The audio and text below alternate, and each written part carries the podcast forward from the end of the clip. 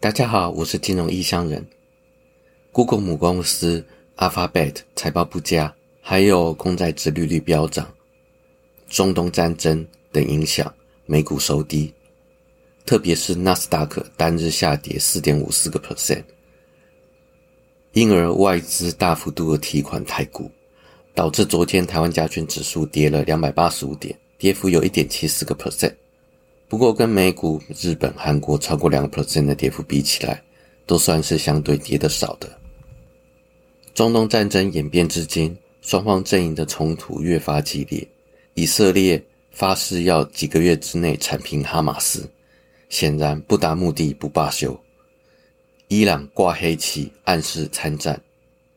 反以色列的阵容怒火越烧越旺，甚至美国的一位犹太领袖。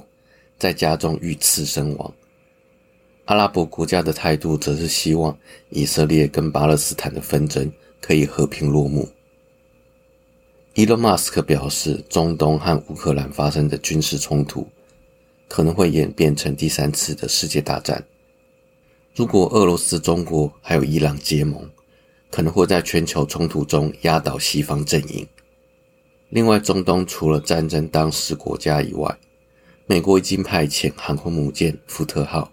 以及几艘驱逐舰到当地提供以色列军事援助，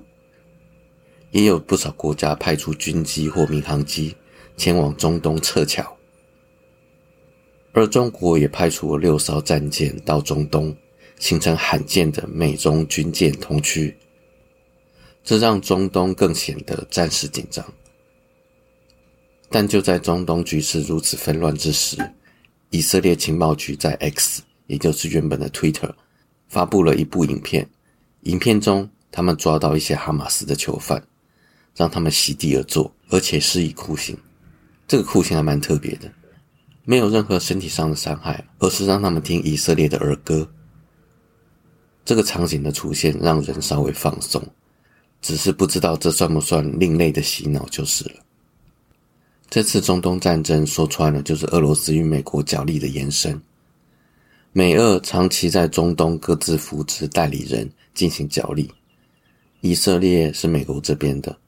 而跟以色列战争中的哈马斯真主党等，他们跟俄罗斯的关系比较好。而跟俄罗斯交好的这两个势力背后，当地扶持的力量是伊朗。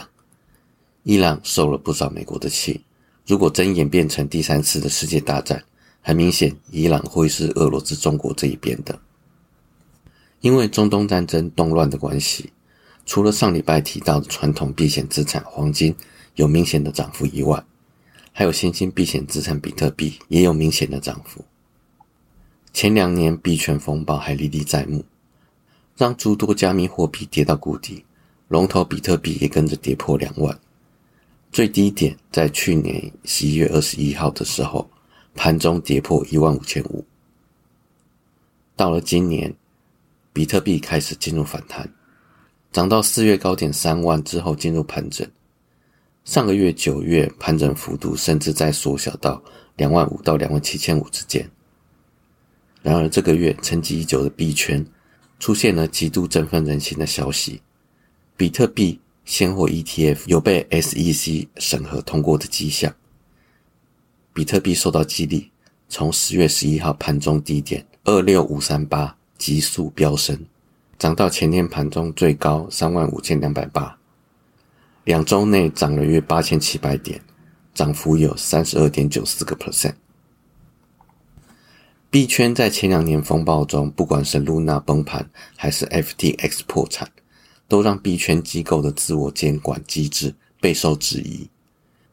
因而，美国官方机构逐渐加大监管的力道，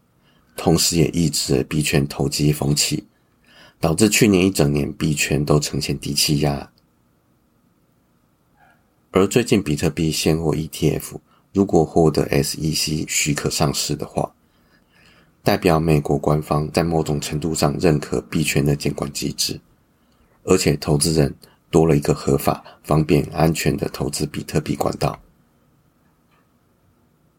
这样的话，可以绕过类似 FTX 破产的风险，资金安全的风险得到稳妥的保障，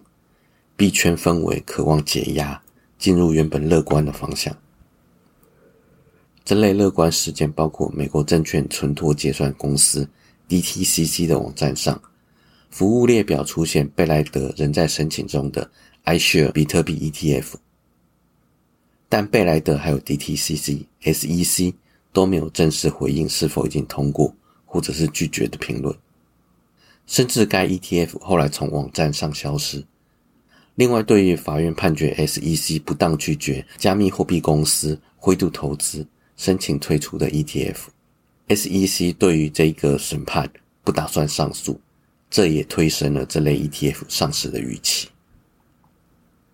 如果比特币现货 ETF 真的上市的话，从这类 ETF 投资币圈倒是挺让人安心的。如果是我的话，会把它列为投资管道之一。另外，因为比特币大涨，台股当中的比特币概念股在这两个礼拜也有不错的表现。像是二四六五立台，从十月十一号盘中最低的四十三点一五，涨到十月二十六号收盘的五十七点六，这个涨幅有百分之三十三点四八。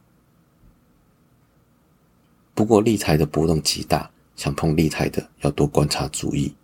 或者也可以看看其他比特币概念股有没有喜欢的。好了，我是金融异乡人，今天就先到这边，拜拜。